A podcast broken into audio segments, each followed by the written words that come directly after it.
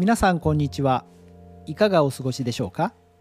日本語教師でパーソナリティの講師です。この番組では言葉に関するさまざまな雑学トリビアを話していきたいと思います。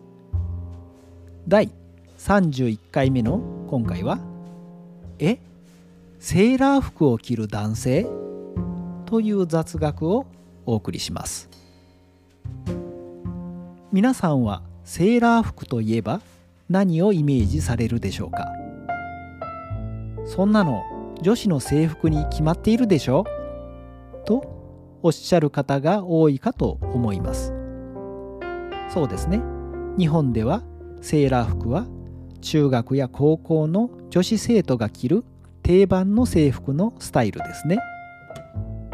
そして漫画やアニメの可愛らしい女子キャラクターも着ているため海外でも大変な人気のようです。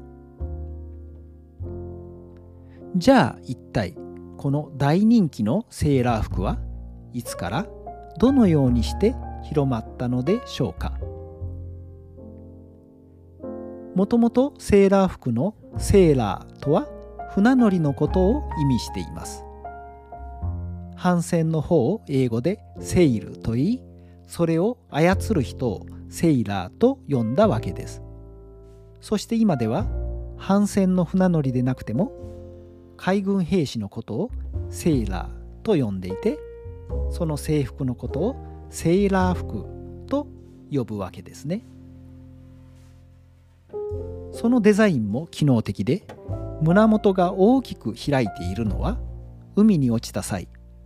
海水が体から出ていきやすいように。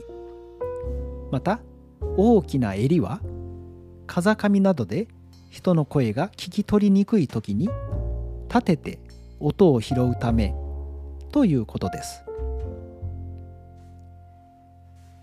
もともとセーラー服とは可愛い女子が着る制服ではなくどちらかというといかつい男子が着る制服というのが始まりのようです。そういえばアメリカの人気漫画「ポパイ」もセーラー服を着ていて正式な名前はポパイ・ダ・セーラーマンでしたね。ではなぜ日本では女子の制服となったのかについてお話しします。19世紀後半から20世紀初頭にかけてセーラー服が子供服や女子のファッションとして世界的に流行しました。その後日本では女子生徒用の制服として1920年に京都の平安女学院がセーラー服を採用したのが最初だったそうです。